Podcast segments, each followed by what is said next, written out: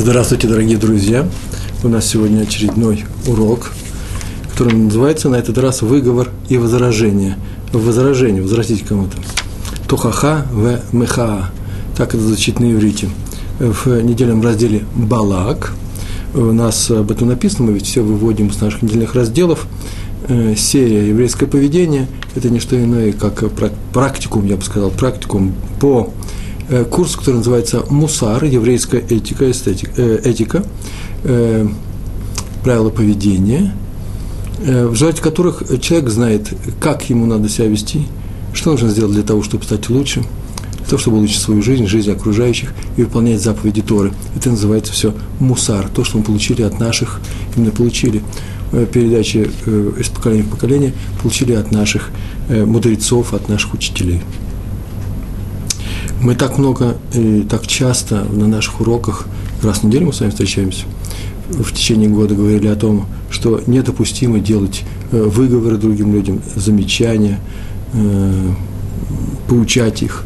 Э, так прямо говорили, недопустимо, что сейчас самое время уточнить, и пришло время, вот, больше 50 уроков мы уже с вами встречаемся, когда необходимо делать выговор, замечания, наставления – в некоторых случаях это необходимо. Вот сегодня первый раз на эту тему будем говорить. Написано в книге Бамидбар, 25 глава, 4 стих. Там так написано, что Всевышний сказал э, Моше, возьми всех руководителей народа, глав да, народа, руководителей, начальников, и повесь их Всевышнему против солнца. Повесь, прям повесь, убей, уничтожь. Речь идет о том эпизоде, когда народ совершил грех с дочерями Муава, с моавитянками, э, когда евреи остановились в месте, которое называется Шитим. Э, привели э, нехорошие люди, евреи, мавитянок, и эти мавитянки развратили народ. Чем они развратили его? Соблазнив его поклонением идолу Бааль-Пеор. Был такой идол, и все начали заниматься, многие люди начали заниматься идолопоклонством. Вот после этого Всевышний сказал Муше, чтобы он повесил руководителей народа. За что? Так мы читаем у комментаторов э, э, нашей Торы, в частности, комментатор, который называется Сфорно. Он так написал, за что? За то, что видели они прегрешение народа, которые поклонялись, э, будучи наученными мавитянками, поклонялись этому Бааль Пеору, этому идолу, они видели прегрешение народа и не воспрепятствовали этому – не возразили народу, не оставили его к исправлению, не читали ему никаких нотаций, не накричали на них. А почему сказано против солнца? Это прям так написано здесь о том, что повесить их Всевышнему против солнца, чтобы все видели это наказание и знали, что иногда, и это важный момент нашей лекции, в наших лекциях даже, что иногда не, недопустимо молчать. Вот начальники смолчали, и это было совершенно недопустимое дело, в особенности ты глава народа. И поэтому их повесили против солнца, чтобы все это видели. Э, правда, там так написано, там написано на иврите, написано «окау там», «окау там» мы переводим как э, э, «повесь», на самом деле это не повесить, а сделаем внушение. А, в частности, и повесить их нужно тоже, но сделаем так, чтобы, скажи выдаем по первое число. Вот что это называется. Отсюда возникает слово, между прочим, тохаха внушение. Отсчитай их. И лишь затем Моше нарушил, э, нарушил, наказал самих нарушителей смертной казнью, а Всевышний весь народ мором. Так мы и читаем в самом начале. Так или иначе, мы видим в нашем стихе важные, важные, очень важные слова. Руководители видели, до какой степени опустился народ, получив Тору. Это шел уже 40 год блуждания, блуждания в пустыне.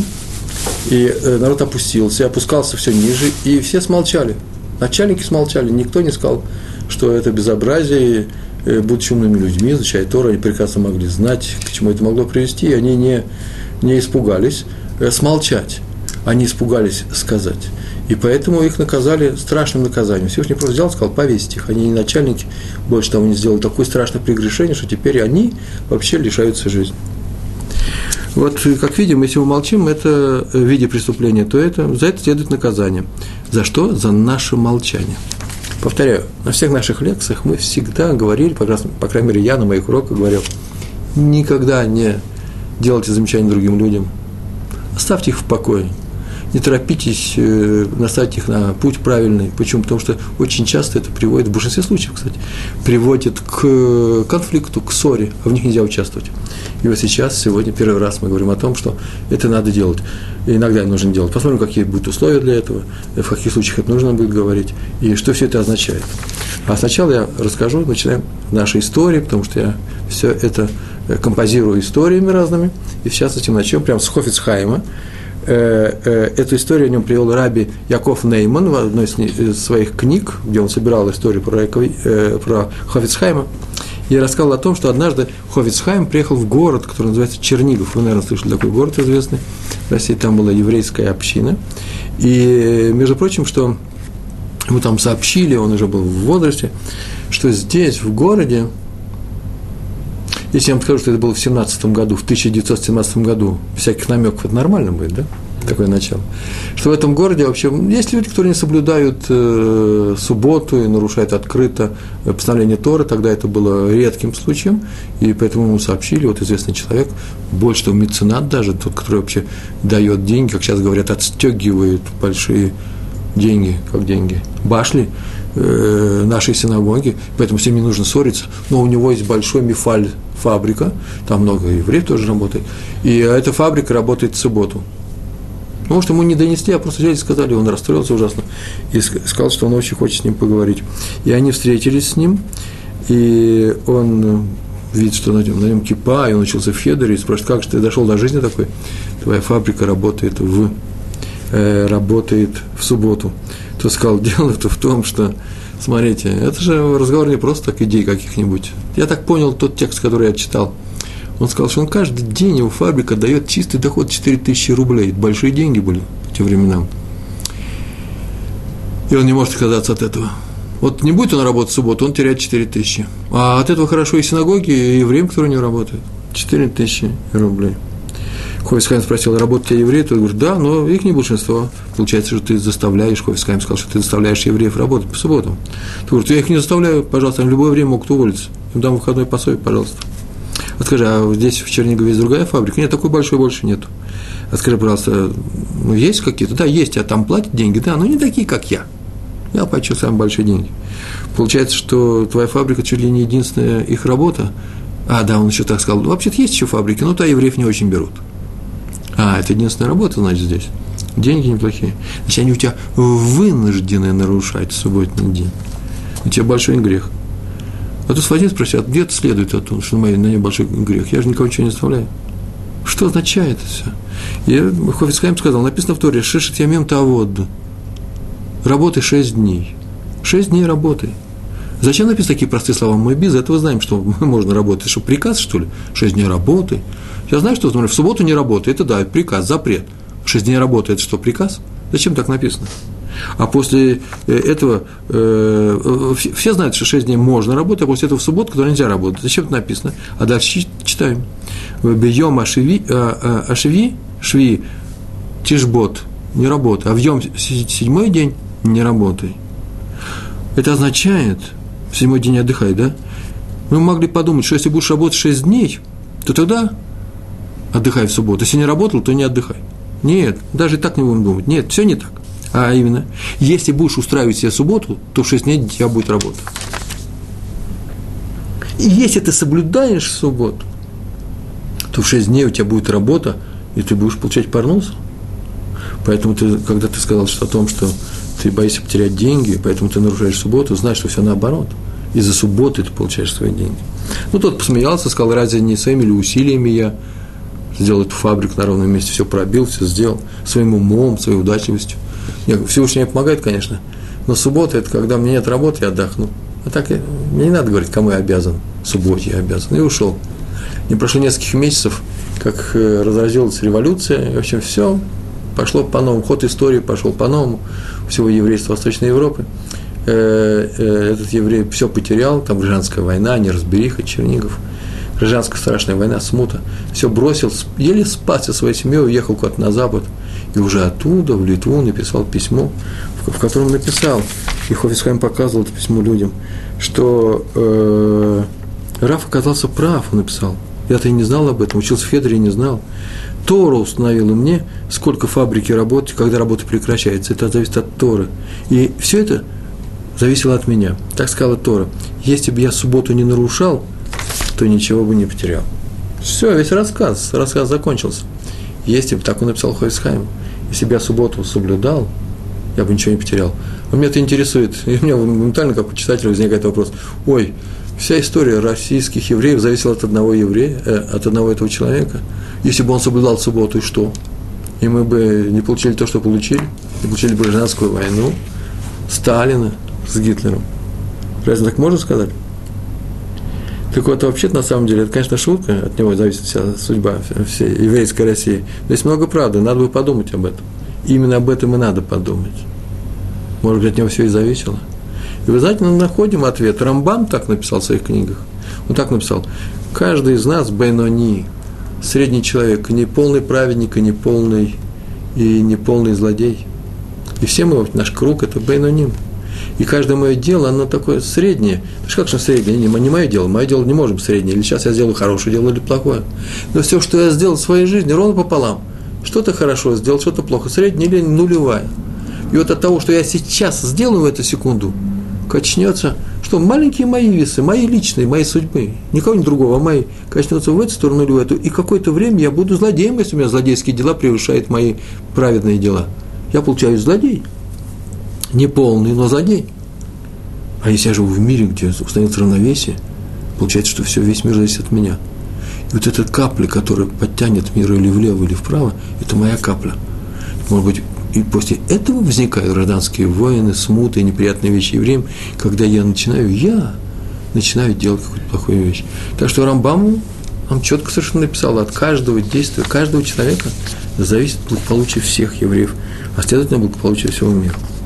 Вторая история. Она произошла с Раби Шимоном Равином в Ярославле. Я собираю истории, которые связаны с, э, с Россией э, э, или с российским ареалом.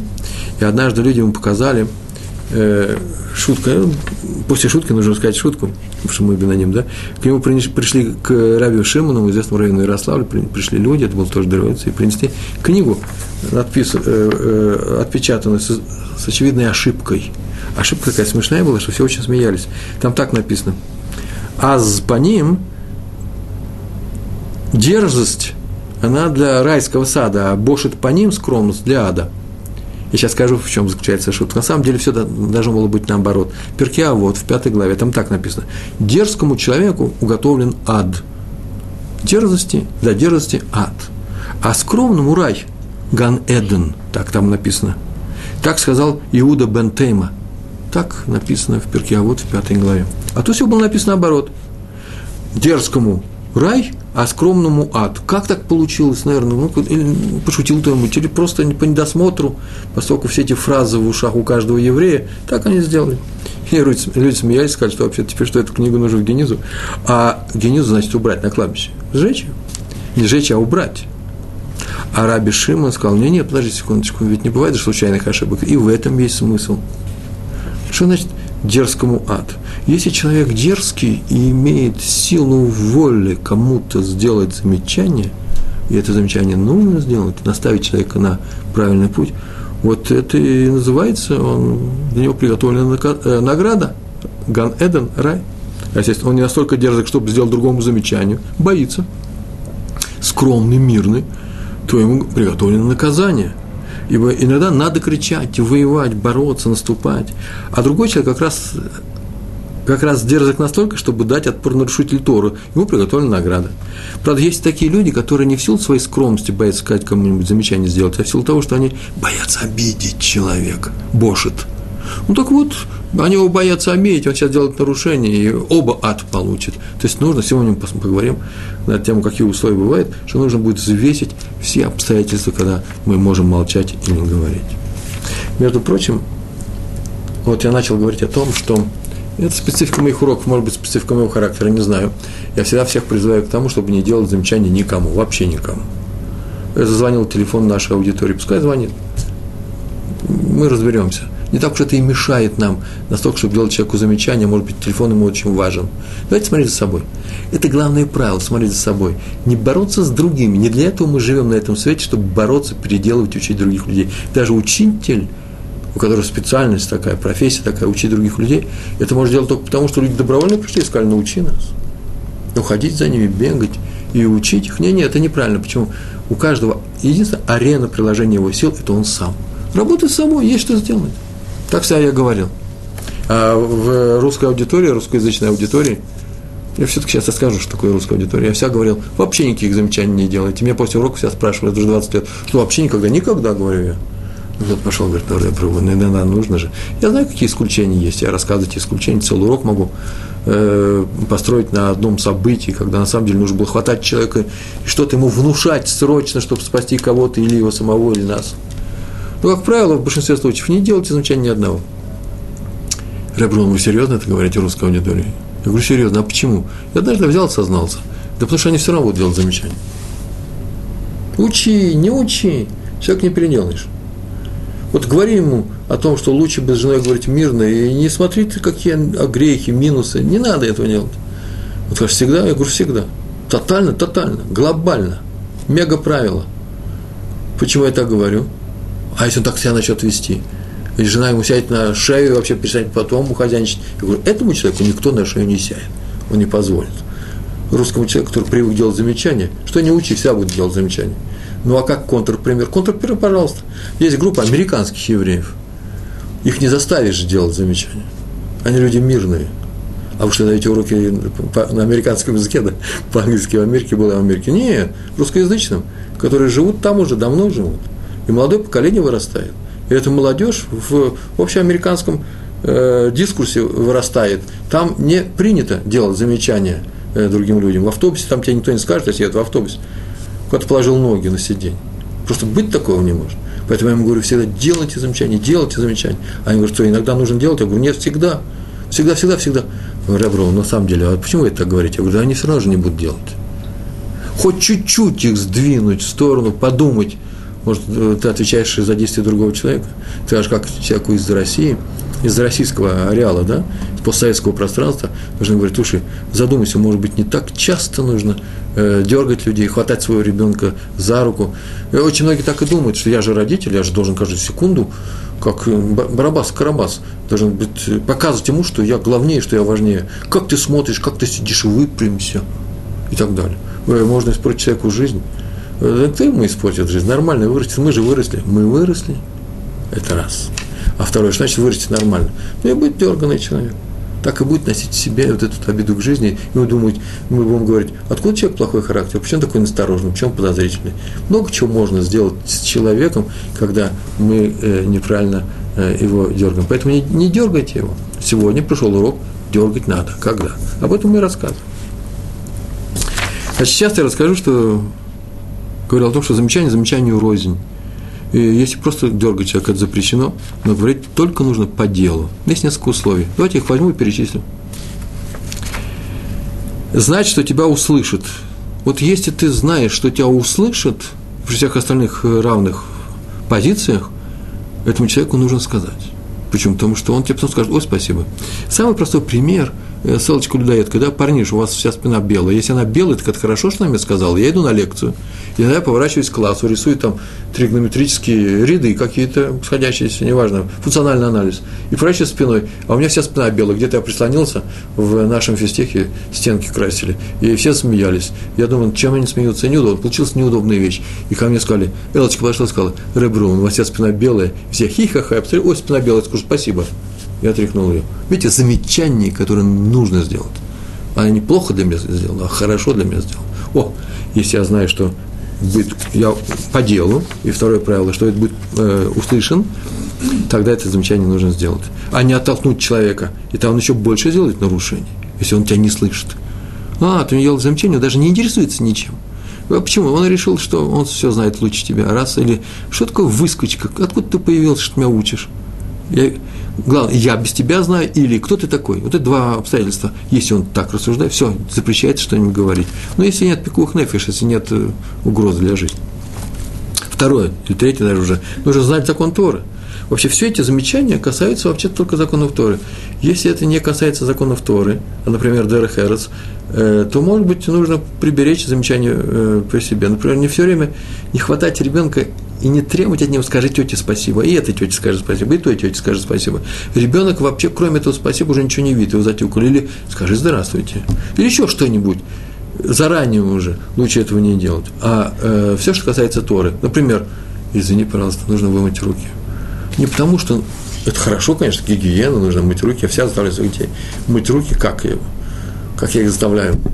Ну, просто сам мою с ними руки. Я говорю, ой, пойдем помоем руки. А на телат едаем это уже закон Торы. Пожалуйста, сделайте на телат едаем. И они уже знают, что все мои замечания согласно Торы.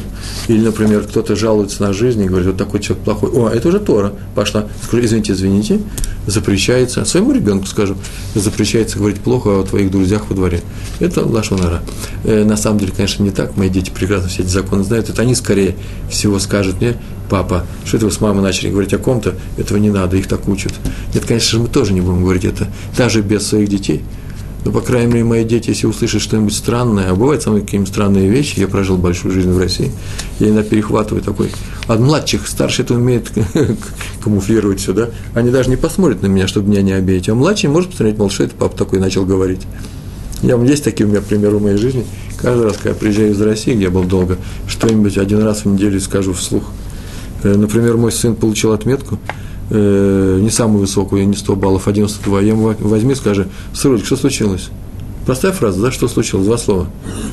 Реакция моментальная. Что это с папой? Раз так можно говорить ребенку? Это его личное дело, что случилось.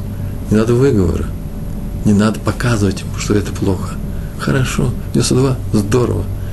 Почему? Потому что важнее показать ему любовь свою – чем заставить его учиться только потому, что папа недоволен. Лучше не оставить место недовольства в доме. Это, самое, это одно из самых важных правил. Еще есть несколько условий. Уметь надо так сказать, чтобы не обидеть человека. Я сегодня говорил, да? Сейчас прям так сказал. Даже не посмотрит на меня, чтобы не обидеть меня. А иногда надо, надо между прочим, обидеть человека. Следует, ведь мы еще будем говорить и на эту тему. Но только в том случае, если в будущем он мне скажет спасибо за это. Вот тогда, может быть, может быть, переступить через такую границу, когда у него недовольство какое-то будет. А в каком будущем? В каком будущем? В любом. Я сейчас, по-моему, все ответил, да? В любом будущем. Даже в далеком, очень далеком, в том будущем. Чтобы он мне подошел ко мне и сказал, Рэбру, ну что же вы могли меня остановить? Папа, ты мог меня остановить. Сосед, ты что ж мне не сказал, что я делал? Ты мне не сказал, я не знал. А я думал, что ты знаешь, скажу я ему. Как думал? О чем думал? Я не хотел тебя обижать. Я хотел обижать меня. И подвел ты меня. Сейчас меня наказывают уже в очень далеком будущем очень сильно за это. И ты мог меня остановить. Есть еще несколько правил. Сказать так, чтобы, если я делаю замечание, чтобы окружающие не решили, что я выдаю себя сам за праведника, делаю вид. Это Рабен Йон нас научил. Помните, мы говорили об этом, что даже когда я вижу, предположим, я равин, предположим, у меня есть община – Предположим, мы выносим Тору в, в праздник, в субботу, и читаем по Торе. Тору читает слух, а в это время запрещается произносить что-нибудь, говорить запрещается. Такой, такой закон. Я хочу сказать, хорошо, плохо. Еще не значит, что вы, э, уважаемые зрители, ученики, э, должны проверять у себя там в общине, говорит ваш раввин вслух или говорит, я не хочу быть причиной для этого. Но есть такой закон. Давайте я говорю теоретически. И что происходит? Они разговаривают, но я-то не хочу делать никаких замечаний, я могу оглянуться, Ребру наглядывается, старый человек седой, и показывает так, и дальше будем читать. Рабен Йон запрещает. Почему запрещает? Чтобы люди не подумали, ух, Ребрун какой у нас праведник, он-то не разговаривает. Ребрун тоже бывало разговаривал – так теперь мне вообще нужно два раза еще подумать, сказать другому человеку, чтобы не выдать себя за праведника. А что нужно делать? А мы сейчас увидим, у нас есть пример на эту тему, что нужно делать. Рабин Йон особый человек был, особые правила нам, э, нас научил. И еще последнее правило, чтобы была в нашем случае польза и для этого человека, или для общества, но не тебе лично, чтобы я не до себя сказал замечание, например, для поднятия авторитета. В нашем примере я же раввин у нас, да, Ребруван раввин, чтобы я дай-ка тебе Дайте-ка я скажу своей общине, давно я этого не говорил, что нужно себя то-то, то-то и поправить. Вот то-то, например, молчать нужно. Сейчас целый урок вам буду говорить на тему, что нельзя разговаривать, я умею, это урок, хороший будет урок получится, нельзя разговаривать во время чтения Торы или во время молитвы, когда шалих цибур, как называется, хазан наш, повторяется молитва, в это время запрещается всем разговаривать, нужно слушать, отвечать только амен. Сейчас я дам урок серьезный урок, так что все вздрогнут, ух, как Назоров отчитал. Почему я это сказал? Чтобы повысить свой авторитет. Безобразие. Никому не нужен этот урок.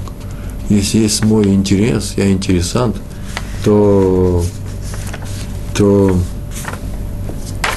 то нужно к этому очень осторожно относиться. У меня сейчас на экране возник вопрос, когда можно пресекать ребенка на будущее. Я так полагаю, остановить его что-то делать такое, чтобы он в будущем не... Да, я правильно понял? Чтобы он в будущем не повторил э, эту ошибку. Э, это серьезная тема. Э, у нас есть в блогах, по крайней мере, на Толдот.ру целая тема, называется «Основы, принципы да, еврейского воспитания». Там вот на эту тему просто, по-моему, пара страниц написаны. Э, когда можно пресекать ребенка на будущее? В двух случаях. Так, если я понимаю, что значит на будущее? Что он делает? Ковыряет носу, что он делает сейчас? Почему нужно пресекать? Ну, например, он отобрал игрушку другого мальчика. Нормальный пример? Отобрал игрушку, я не хочу, чтобы он отбирал игрушки, потому что вырастет отбирателем чужих игрушек. Будет большой, ему будет плохо. Я же хочу, чтобы ему было хорошо. Когда я хочу, чтобы ему было хорошо? Сейчас или в будущем? В будущем, а сейчас? Ну, наверное, сейчас. А сейчас стой молчи. Ты же хочешь, чтобы ему было хорошо? Но я не хочу, чтобы он приучился. Очень хорошо. В таком случае задумайся. Сейчас ты откроешь рот и скажешь, Сережа, отдай игрушку Катеньке. Ты сейчас что хочешь сделать? Ты сейчас его криком, это как удар, да, вздрогнет. Что сейчас я сейчас с ним собираюсь сделать? Я на самом деле думаю, что он будет отбирать игрушки. Может быть, может быть, мирно, спустить все на тормозах. Может быть, подойти со всеми всеми сыграть. Я не знаю, обнять их всех. Взять эту игрушку, дай мне ее. Ну, не дает, не дает. В конечном счете, иногда пускай не дает. Но что им страшно, страшно не произойдет. Я боюсь, что нам нужно взвесить такую вещь. Не сделаем ли мы хуже тем, что мы сейчас остановим его, не сделаем ли им в будущем хуже? Человек, который научится уходить из-под окриков, отбирать-то он не будет, э, то есть не будет открыто убирать, отбирать игрушки, будет потихонечку отбирать игрушки. Он целой страны можно отнять самую любимую игрушку, нефть и газ. Но потихонечку, вот может мы его воспитали таким образом, тем, что мы начинаем, заставляем его выкручиваться в наших случаях. Так или иначе, случай это непростой, и не надо торопиться, о, и не надо торопиться, э, использовать такую отмазку. Я на него накричал, потому что я боюсь, что он вырастет эгоистом, или там насильником, отбирателем игрушек, или невоспитанным человеком. Я во, все, во многих случаях это не поэтому мы накричали на ребенка, потому что вообще просто привыкли кричать. Кричать на детей нельзя, как, как, так же, как мы не любим, как кричать на нас, во всех случаях в конфликте Сережи с Катей и папы, я на стороне Сережи. Раби Иуда Цатка, глава Ишивы Пурат Йосеф здесь, в Иерусалиме. Он всегда говорил в субботу, все кричали «Шабас, Шабас», когда видят какие-то запрещения, а он говорил шоферам, которые ездили по его району, шаб, шаббат. Ну, он с Фарадим был, шаббат. Он не говорил шаббат, шаббат, но всегда говорил без надрыва. И вот однажды к нему пришел домой в будни бандитского вида человек, пришел человек и со двора начал кричать, здесь живет Цатков, все увидали, какой-то страшный такой человек с волосатыми руками, такой мощный, и его не впустили, испугались, он говорит, я хочу поговорить с Равом, с Равим, с Равином, а его испугались, но Рав Цатка сам вышел к нему, Рав, Раби Иуда Цатка, и говорит, ну что, сын мой, то говорит, дело в том, что вот однажды я, я водитель такси, однажды я ехал по, по Иерусалиму, район этот закрыт, где вы живете, но вот на границе этого района и остановился там на перекресток. Проходил мимо кто-то и сказал, не посмотрел на меня, развел руками, говорит, шаббат. И столько было горечи и боли в его глазах, горечи в его словах, что я поехал дальше, поехал я. Я вообще езжу в субботу. А этот образ у меня не уходил, из памяти не уходил. И эти слова «шаббат» не уходили из ушей. И вот я приехал э, через два дня сюда, в этот район, начал всех обходить и объяснять, кто я такой, мне сказали, что это вы. Я пришел, да, это вы. Я хочу посмотреть на человека, которого, который меня может научить, что в субботе такого, что когда человек это видит нарушение, в нем такая боль возникает в сердце, что он переживает так переживай. Что в этой субботе такого? Вот сразу я одним словом не объясню, мы сейчас урок пойдем со мной. Он взял его и отвел на свой урок. Так он начал ходить на его уроки. Вы видите, вместо крика просто болью, развел руками. Что теперь можно сделать? И это тихое замечание, взгляд наполненный болью, дает больше, чем крики, проклятия, э, вопли, шабас, шабас и прочие вещи. Я боюсь тех, кто кричит шабас, шабас, если на самом деле такие люди есть. Я еще здорово сомневаюсь в этом. Это может такая старая легенда. Так вот, э, э, я живу в религиозном районе, просто ни разу не слышал. Э, это просто дети развлекаются, или взрослые, как дети. Ну, что еще может быть? Что они сейчас хотят? Чтобы человек исправился, чтобы он тут же усвоил шабус, шабус, а он не знал, вышел из машины, оставил и пошел пешком. Я такой не верю. А раз такого быть не может, значит, тебя не услышат, что теперь кричать. Другое дело сказать, что не заезжай в наш район, так сделайте так, чтобы в ваш район не заезжали. Но без шума, без лишнего надрыва. Еще одна история про Рави Иуду Цатку. В одной школе в религиозном районе, было это много-много лет назад, директор решил ввести некоторые нововведения в системе воспитания. Ну, не знаю, может быть, он в кино начал водить учеников, а школа религиозная. Серьезная школа. Я без всяких параллелей сегодняшним днем. И пришел э, э, Раби Цатка э, с несколькими людьми, устроил пикет, молчаливый пикет. Знаете, какой пикет, да? Такая демонстрация молчаливая. Они там что-то поговорили, там шумели и завели некоторые протесты. И вывесили картонки, в которых было написано, родителям в эту школу сдавать детей нельзя. Так он поступил. Вообще он был резкий человек, очень резкий человек, Раби Иуда Цатка. Он меня не, не из его истории немного я могу привести примеров о том, как нельзя делать замечания. Как можно делать замечания, могу привести много. Он был таким человеком. Вот он здесь устроил пикет, молчаливый, правда, без шума. Э, к нему прибежал испуганный директор и говорит, а что случилось, Раби, можно было бы зайти ко мне. Он тоже религиозный человек. Этот э, человек, который модерни называется, да, ввел нововведение в своей школе. Какая-то было лет 40, назад 50. Можно было зайти, поговорить с вами, договориться, и мы бы нашли какой-то компромисс а Равцатка ему объяснил, э, мирным путем. Вот скажи просто, ты когда ты через старый город ходишь, старый город в Иерусалиме, вот хожу, ходишь, а вот тебе вдруг понадобилось пройти от Явских ворот к Дамасским, это через арабский район. Бывает такое? Ну, бывает. Раньше бывал. И когда ты пойдешь, предположим, ты пошел, и вдруг ты слышишь стрельба на соседней улице. Что ты сделаешь? Ты побежишь, что выяснять, кто стреляет? Он говорит, хас выхалил, не дай бог. Как я побегу? Там стреляют. О, ты же убежишь, убегу. Вот и здесь тоже. Как только он услышал там про кино или какие-то нововведения, сразу кричать «гевалт» называется, соводить нельзя, почему здесь стреляют. Ты меня извини, конечно, плохая система образования, хуже стрельбы в арабском районе. Ты сказал Равцатка. И это осталось записанным. Но он не успокоился, тот директор, а может быть, вообще продолжался этот бойкот. Он вызвал полицию. Тоже прошла короткая история очень. Полицейский приехал и спросил, а что случилось, почему без разрешения здесь пикетируете? Ну, не, не проезжая часть, почему нельзя? Он говорит, ну, никто не просил мне такого разрешения, вы тут стоите, смущаете людей, это вообще школа. Тот сказал, а что нужно? Разрешение получить. А у меня есть разрешение. Офицер очень удивился, какое то еще разрешение? Я никаких разрешений не давал, ни мой начальник, ни я вам не давал. Тот сказал, давайте я расскажу притчу. Прямо про тебя самого. Скажи, пожалуйста, если твой начальник даст тебе приказание, ты его выполнишь? Конечно. О, молодец. Скажи, пожалуйста, а если начальник этого начальника даст приказание, ты его выполнишь? Конечно. О, хороший ответ. Скажи, пожалуйста, если твой начальник даст тебе одно приказание, а начальник твоего начальника даст противоположное, что ты сделаешь? Ну, то, то выше, приказ того я выполню. О, так я и поступил. У нас есть приказ самого Творца. Выступать за то, чтобы у нас было чистое образование, поэтому мне не нужно получать разрешение в полиции, потому что и вы слушаете всего разрешения. Этот человек был умный офицер и засмеялся и ушел. Все это мирно и кончилось. Что было со школой, я не знаю. Она остался она в системе еврейского образования или нет, по крайней мере, эти истории вошли. Мэйри – это довольно известный, один из самых известных, очень популярных комментаторов э, нового времени, написал, что Талмуде так сказано, в трактат Шаббат, 54 лист, вторая страница трактата Шаббат. Там так написано. Если человек видит, что его домочадцы, члены его семьи, или земляки, жители одного города, делают какие-то проступки, и он молчит при этом, хотя, бы мог, хотя и мог заявить протест, ведь проступок совершать, то их вина, если у них есть вина, это же проступок, распространяется и на него. Так написано в трактате Шаббат. И он получит часть своей вины за этот проступок. Хотя в том проступке он не замешан. И э, Мэри добавляет, так вот, чем выше человек, ну, на лестнице социальной, да, иерархической линии, и чем он выше, тем, чем он важнее, Петр Хашув, тем больше он будет наказан за то, что мог сказать и не сказал. Почему будет наказан? Потому что к его голосу бы прислушались.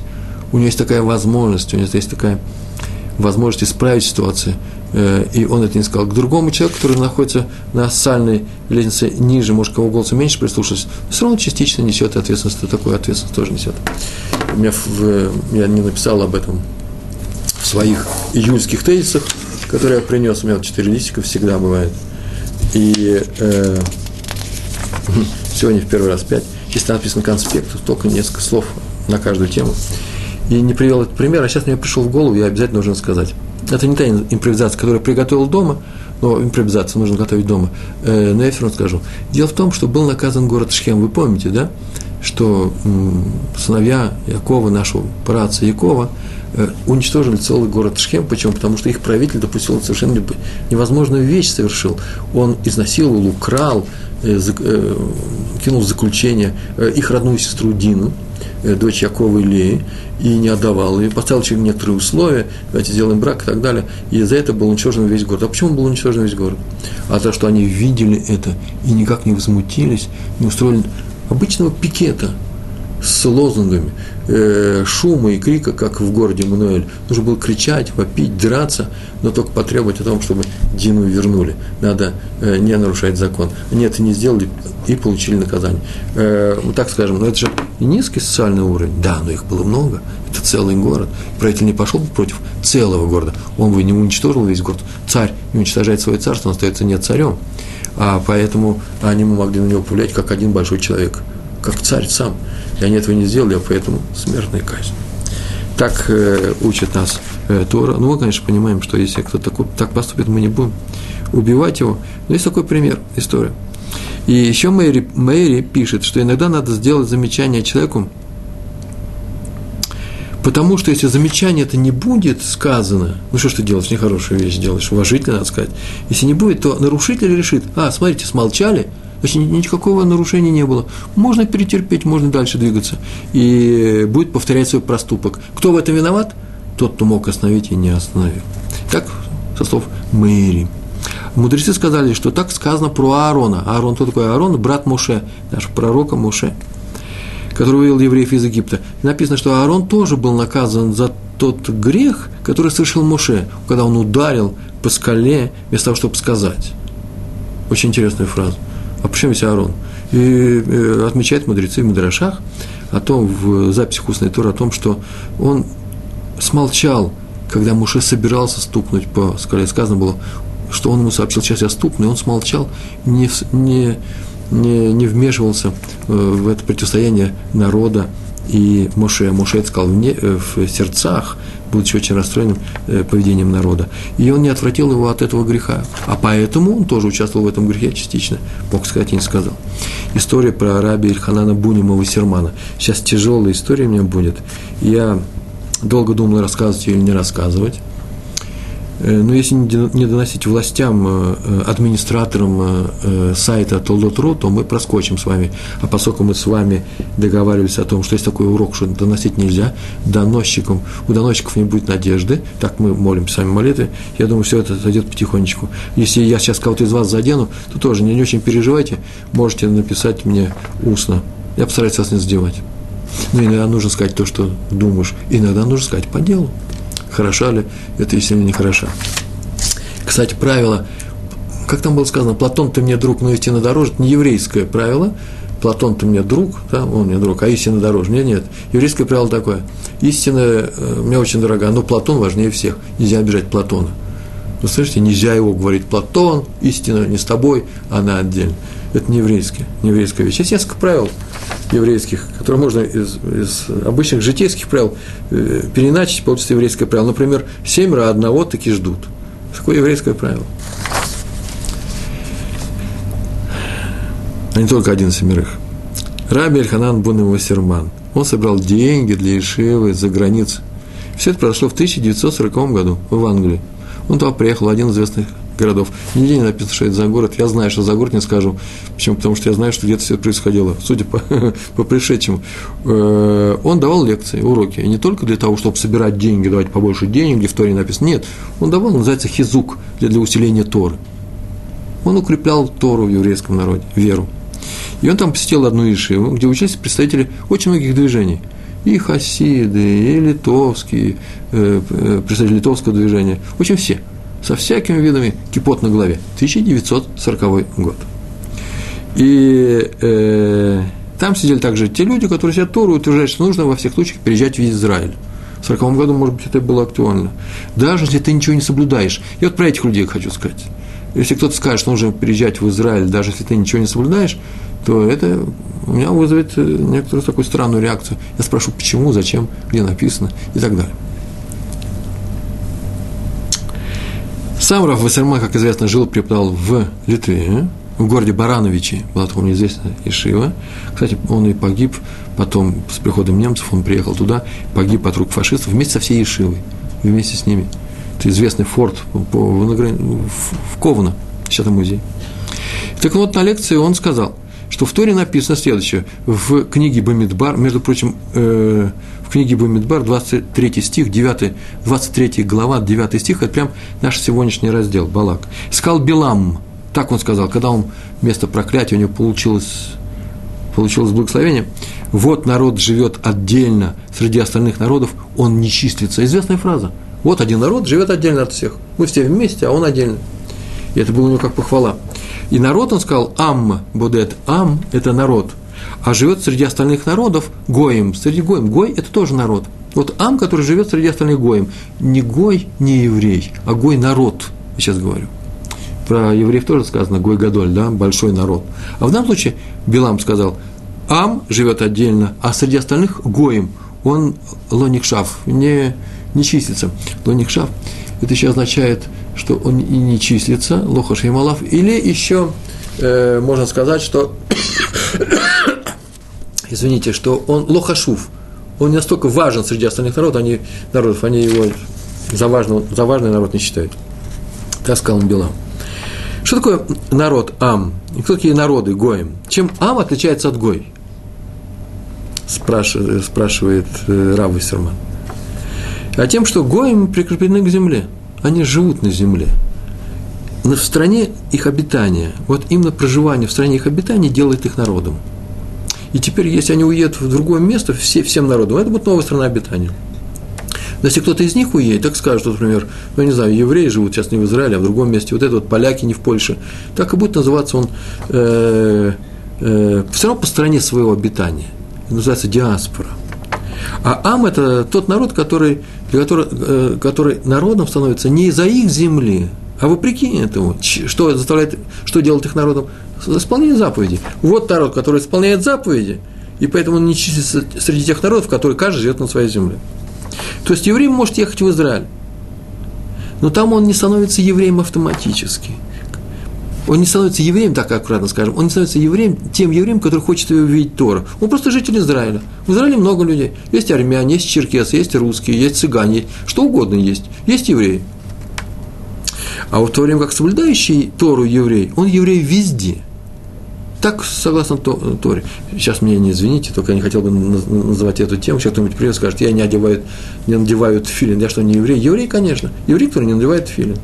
Или что, вот у вас особый какая-то э, статус еврей может стать только соблюдая Тору. Нет, ничего этого не говорил. Еврей, он есть еврей. Кто ли соблюдает или не соблюдает. Вся разница в этом. Он настоящий он еврей? Ну, я даже не знаю, что такое, что такое настоящий. Настоящий химик, настоящий физик. Что такое настоящий физик? Что о нем можно сказать? Тот, кто знает всю физику. Но дело занимается своим делом. Не об этом идет разговор, а речь идет о том, что еврей, он еврей везде, если он соблюдает Тору, с точки зрения Торы, если соблюдает Тору. И однажды понятно, что по знаку Маших, а Маших приедет, он тоже обязан будет приехать. Хочет он, не хочет, где бы он ни жил, в Германии, в Цюрихе, Нюрнберге, в Америке, в России, в Москве, где угодно, в Атланте. Все равно, когда-то он приедет сюда, хочет или не хочет, он, если Маших задержится, значит, его дети, но они сюда приедут. Привязка наблюдается здесь. Но сейчас нет такой необходимости. Так написано во многих наших комментаторов.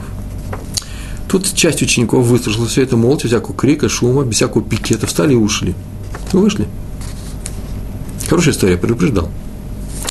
Спросили Рава Сермана после лекции, ну что, не вредит ли он такими словами э, своей миссии, цели? Он собирает деньги, так он меньше получит, если он будет еще поучать других людей и расстраивать их.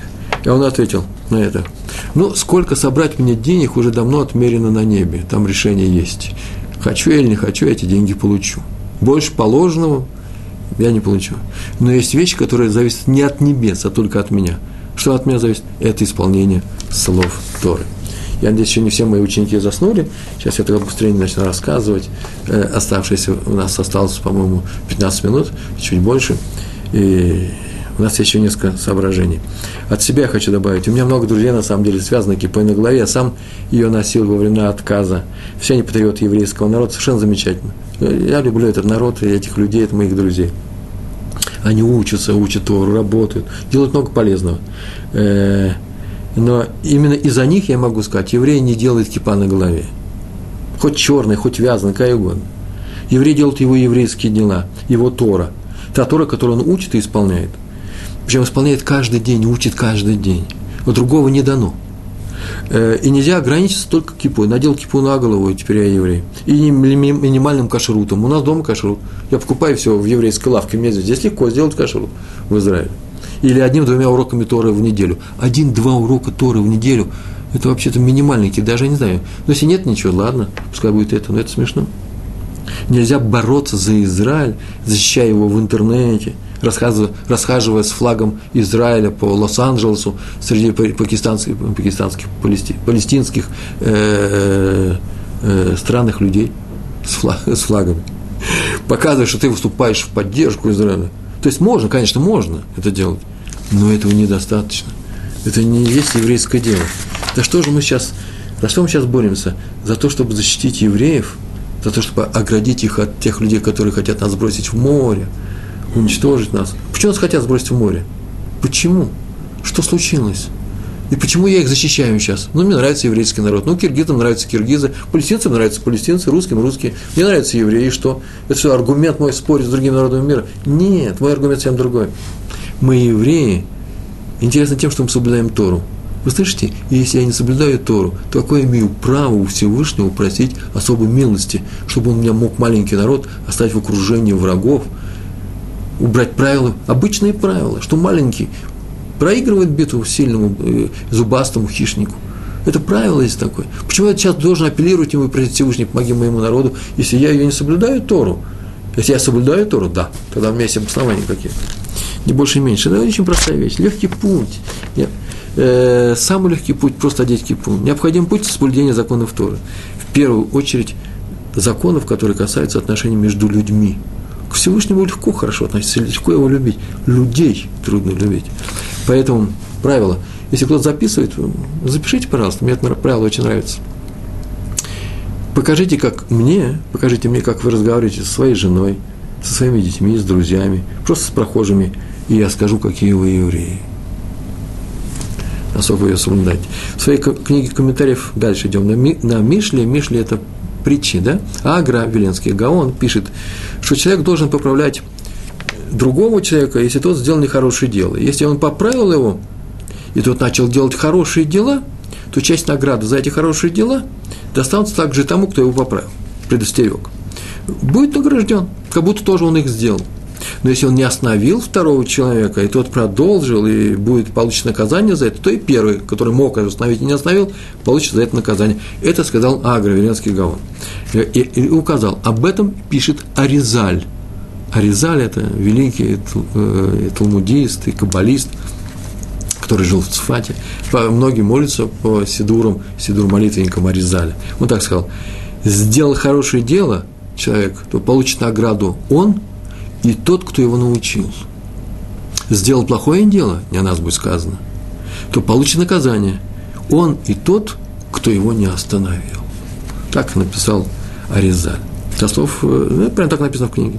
Тософот трактату Шаббат, трактату Вавилонского э, Талмуда, э, написали, Тософот, это комментарии, написали, если видно, что не последует нашему выговору, я его выговариваю, а он не будет его слушать, то запрещено делать выговор. Более того, это очень важные слова, из-за этого я перевожу все это. Лучше, пускай нарушит по не, незнанию, называется шугег, чем э, нарушая, э, нарушит, зная, называется мызид. То есть не говорите ему, что это нарушение. Если вы знаете, что он вас не услышит, не говорите ему, что нарушение. Почему? Потому что Башугэнг, он нечаянно сделал, он не знал. Он не знал, что такой-то, такой-то, такую-то вещь, легкую вещь в субботу нельзя делать. Ну, да, пример приведу. Э, вы видите, пример схода привожу что вы живете в общежитии с несколькими людьми, у каждого есть тумбочка, и в тумбочке есть э, выдвигающиеся ящики, и вы видите, что у вашего соседа в этом ящике лежат ножницы, которыми он перед субботой постригал свои ногти, он положил. Называется, на самом деле, это мукция. Вообще теперь этот ящик нельзя выдвигать. И когда он будет выдвигать, он, ему лучше бы не говорить, что ты сейчас, смотри, что ты делаешь это муксы, а он у тебя в плохих отношениях с тобой, ну, у вас спор произошел, и он еще и как еще и начнет выдвигать, что больше будет делать, то получается, что я его толкнул на это дело. Лучше, пускай делать по незнанию, чем с, э, с плохим намерением. Так написано Тософот. Еще одно правило известно, что не меняют обычаи в синагоге. Если в синагоге есть какие-то у вас заведены порядки, это правило написано в наших книгах. Например, пример, там, где принято, чтобы кантор пел, исполнял, музыкально вел молитву, распевал. Я очень люблю канторское пение, послушайте, это совершенно замечательная вещь. И там, где положено быть группе певцов в сопровождении музыкальной, да, то так и надо делать. Если не принято, то этого не делают. Сейчас не приходит новый район, говорит, а сейчас мы сделаем хоральную синагогу. Кстати, хоральная синагога в Москве, как я слышал такой отзыв, ну что это такое? Какие же эти религиозные евреи распевают там песни? Просто театр для скала распевают. Миленькие мои, да это закон такой. Если там так начали делать, теперь так положено делать. Что канторское искусство должно быть среди нашего народа. Другое дело, как они это делают, чтобы это не было, как старые-старые древние времена, когда я тот приходил с микрофоном, чтобы это было э, кошерным образом. Это просто замечательно. Каждый раз, когда я приезжаю, я душу отвожу. Мне ужасно нравятся такие хорошие мелодии. И если кто сейчас из Москвы слышит, мне передать мне при, мой, при, мой привет, привет от меня э, известнейшему кантору в России Яшек Бару. Это мой очень близкий друг, совершенно замечательный голос. Он э, отнюдь не хуже, если не лучше, ну, очень многих-многих канторов мира. У него великое будущее. Так вот, а если не принято петь кантору, в этой синагоге лучше этого не делать. Так вот, произошла история с Раби Исхаком Заевым Соловейчиком. Однажды ему сказали, что в их городе, центральной синагоге города Бриск, Брест-Литовский, да, вводится теперь канторское пение, чего раньше не было. Но этого нельзя делать. А его предупредили на Новый год, Рожа Шоны. Его не предупредили, и он ничего не, не, успел, он главный раввин, не успел отменить. Так сделали Габай. Наверное, у них там какой-то спор шел, и какая-то конфронтация. Я даже не знаю, как можно было спорить с Равом Исхаком Заем Соловейчиком, Брискиров. Но так получилось. Он же был довольно-таки пожилой человек. И он только увидал, что люди поднимаются, называется бима, на возвышенность, и приготовились распевать. Он, будучи пожилым человеком, встал, сзади них поднялся и сказал, чтобы срочно они спустились отсюда. Ну, Раф сказал, они спустились. Там их встретили два или три габа и сказали, срочно поднимитесь, мы вам деньги за это платим. Поднимайтесь. Они поднялись снова. Тихие люди, обычные евреи. Правильное поведение, кстати. Они поднялись, а Раф уже успел спуститься. Он тоже поднялся. Тут же поднялся, прежде чем они открыли рот и сказал, срочненько спускайтесь. Нельзя это делать. Они спустились. И так происходило много, долго, много раз. В русских сказках по три раза, там много раз. И Раф Соловейчик потом вспоминает эту историю, записал с его слов его учениками, сказал, вдруг он почувствовал, что он уже не в силах преодолеть эти пять ступенек, подниматься обратно и спускаться. Тяжело, старый человек. Я говорю, последний раз, если поднимаете, там будет, что будет. Что можно, молиться Всевышнему, помоги мне. Он поднялся, сказал, спускайтесь. Они спустились, и им снова сказали, поднимайтесь. И они повернулись, чтобы подниматься. И в это время не выдержала перегородка упала, перегородка между залом, где молятся в синагоге э, э, э, евреи, и женщины стоят, там была перегородка. И они под их напором этих женщин, они собирались ее бросать, она упала, и там все разбежались, эти женщины закричали, перестаньте, оскорблять нашего равина, слушайте, что он говорит. И, между прочим, громче всех кричали жены этих габаев. Габай – это я не сказал, да, это э, служащие этой синагоги, те, которые знали здесь правила. И Растаевич сказал, о, когда стараешься во имя небес, небеса помогают. Эту фразу он сказал. Еще одна история, у нас осталось пять минут, мы все успеем сделать. Раф Михаил Иуда Левкович рассказывал, что однажды он побывал в Тель-Авиве, и в незнакомой себе синагоге так получилось, и он там молился, и вдруг увидел, что посреди молитвы люди разговаривают, мы с этого начали, да, тихий ужас, а что теперь с ними делать? И он э, разговаривает, разговаривает. Главный раввин, после того, как кончилась молитва, вышел на биму и говорит, я сейчас прочту маленький урок. И он начал читать маленький урок. Понятно было? Раф э, э, Левкович сразу понял, что сейчас их будут учить не разговаривать во время молитвы, а как это сделать, чтобы их не обидеть. И он получил очень хороший урок. Вышел этот раввин этой синагоги и сказал, что вот он слышал от своих отцов о том, что в свое время Хофицхайм однажды э, пришел в синагогу, где его никто не узнал, и все там разговаривали во время молитвы. И того после молитвы поднялся на Биму и сказал им, это рассказывает Равин тель и поднялся Хофицхайм на Биму и сказал, он же был очень старым человеком, вы мне, извините, не хотел ничего вам говорить, не хочу и сейчас ничего не хочу говорить. Но дело в том, что когда я предстану перед высшим судом, мне там все-все мои поступки, проступки, все будет открыто. И мне там скажут, скажи, пожалуйста, и последнее, что ж ты молчал, когда люди разговаривали, а ты их не остановил? Так вот, я сейчас не смолчал, сказал он и спустился. Не, для вас я это делаю, я не хочу вас обижать, а вы мне помогите, да? Сейчас вы уже знаете, что я не смолчал. Ладно, договорились, вы будете свидетелями. Так он сказал. Э, тохаха в мха, так называется наш урок, выговор, строгое замечание, тохаха. И протест мха – это когда возражаешь, протестуешь. Первое зависит от того, кому ты говоришь. Если он не услышит, как мы говорили, то нельзя говорить, делать замечание. Это мягкая вещь, гибкая. Она относится к человеку, которому ты говоришь. Вторая вещь – мха, нет, это протест – это ни, ни от чего не зависит. Надо исправить дело, поступай, иди исправь его. Так поступил Пинхас в, в конце нашего раздела, который убил руководителя колена, пришедший, который привел в шатер меди, медианитку, медианку, э, женщину из э, э, медиан. Он их убил, и это было, что это такое было? Меха, несогласие, решительное несогласие, спасение человека, э, э, евреев. И тогда становился мор среди евреев, 24 тысячи погибло. Раф из Сатмара, Раф Юэль, тот Эльбоем однажды посетил Иерусалим. Там к нему пришел к нему Раф Амрай Бло и пожаловался о том, что падение нравов сейчас жуткое, и что я не делаю, ничего нельзя исправить. А что ты делаешь? И иногда я устраиваю пикеты. И ты знаешь, что никто ко мне не присоединяется, когда мы там выступаем за что-то. Сейчас такое время, Равин Раф Юэль Тительбоем, величайший мудрец 20 э, века, известнейший э, судья, к нему приходили, э, Третейский суд, он решал все вопросы, крупнейший человек. Э, Сатмурский э, хасид, Сатмурский хасид Адмор, руководитель, Сатмурский Адмор из самых сильных и крепких во все времена, всегда. Так было, по крайней мере. И он сказал, что они тебе не присоединяются, поблагодари Бога о том, что они выступают, не выступают против себя в другом пикете. Наше время сейчас такое. Так передавал Раф Блой. И я не хочу сказать здесь, на этом уроке, у нас осталось еще три или четыре минуты, что строить, устраивать демонстрации против властей по любому поводу. Нельзя позволять, на самом деле, устраивать хулиганам, э, сжечь что-то, переворачивать, вообще устраивать беспорядки в наших районах. Но иногда демонстрация помогает. Например, в наше время, э, лет 20-25 назад, когда я приехал сюда, Эгед, это э, автобусная компания, развешивал на всех своих остановках э, рекламу. Так они зарабатывали деньги у фирм, которые продают одежду. И реклама была не совсем кошерная, топ-модели с минимум одежды. И это было в религиозных районах, во всей стране они это делали. И начали какое- какое движение, несколько хулиганистого типа, сожгли что-то, сделали. Так, так или иначе, очень быстренько нашли компромисс, и с тех пор в, в, в религиозных районах вывешивают эти топ, топ-модели. Та же самая реклама, только одетая.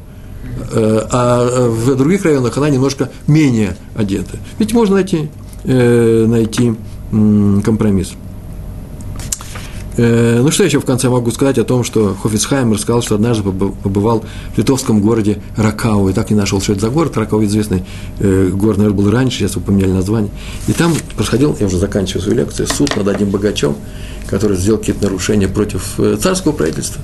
И его судили, и по этапам присудили ему 15 лет в Сибири, его уводили, и уже уводили из этого города Ракау в Минск по дороге, чтобы отвезти туда или отвезти, отвезти его на телеге.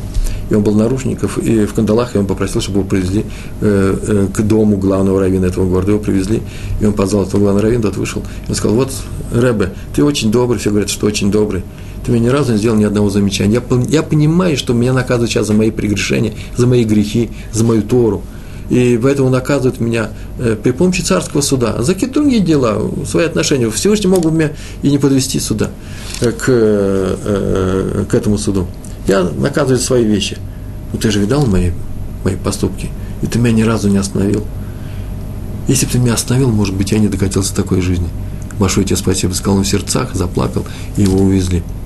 Вот чтобы нам так не сказали, нам вся приходится думать о том, можно ли помочь людям э, э, остановить их э, там, где нужно остановить. Нарушают ли они законы Торы? Настраивают ли против себя небеса? Мы хотим, чтобы на этой чтобы евреям было хорошо, чтобы этому человеку было хорошо, чтобы он соблюдал Тору. И это и есть мое соблюдение Торы. Тогда нашему еврейскому народу будет хорошо везде, где бы мы ни жили, в том, в том числе и здесь, в, в стране Израиля, когда придет Маших, и чтобы он пришел скорее и скорее. Э, а для этого мне нужно уметь разговаривать с людьми, мне нужно уметь научить их тому, что им нужно. Для этого самому нужно, во-первых, учиться. Большое спасибо, всего хорошего, до свидания, шалом, шалом.